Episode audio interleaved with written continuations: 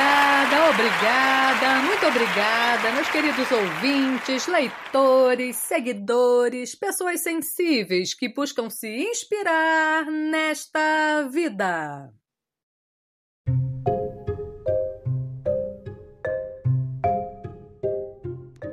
Então, gente, me conta, como é viver com coisas mal resolvidas?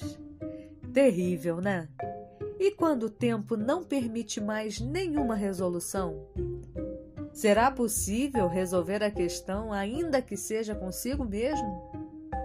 Há momentos na vida de resignar-se e há muitos outros em que, inconsolados, esbravejamos por nossa total impotência e culpamos, mesmo sem ter a quem culpar.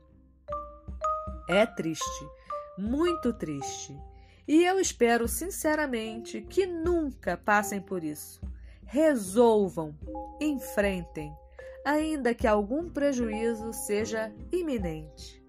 Melhor ter de lidar com as perdas do que ter de conviver com o resultado da sua covardia. Até porque a covardia só traz prejuízos. E por tudo isto, hoje eu trouxe um poema de Carlos Drummond de Andrade que traduz um pouco do que eu estou falando. Preparados?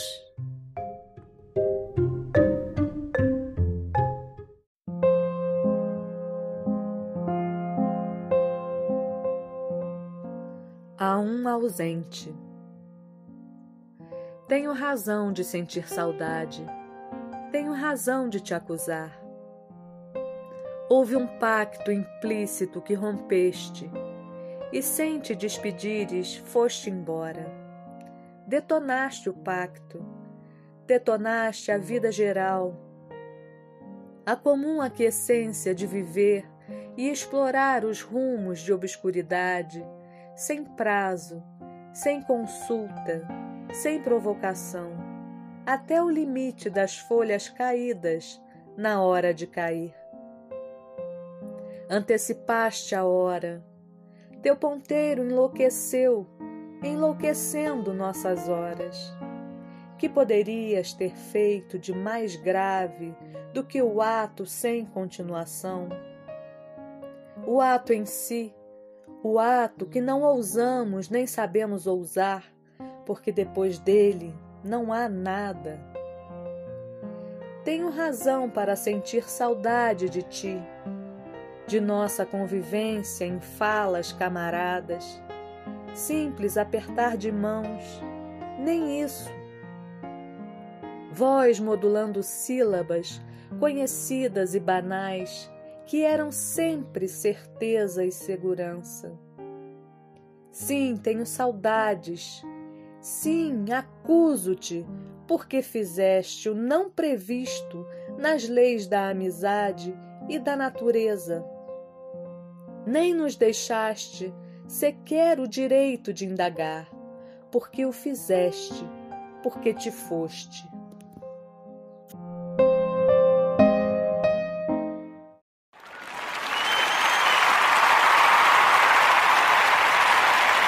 Obrigada, obrigada, muito obrigada. Bom, por hoje é só. Eu espero que tenham gostado e nos falamos em breve no próximo podcast do Lu Artístico.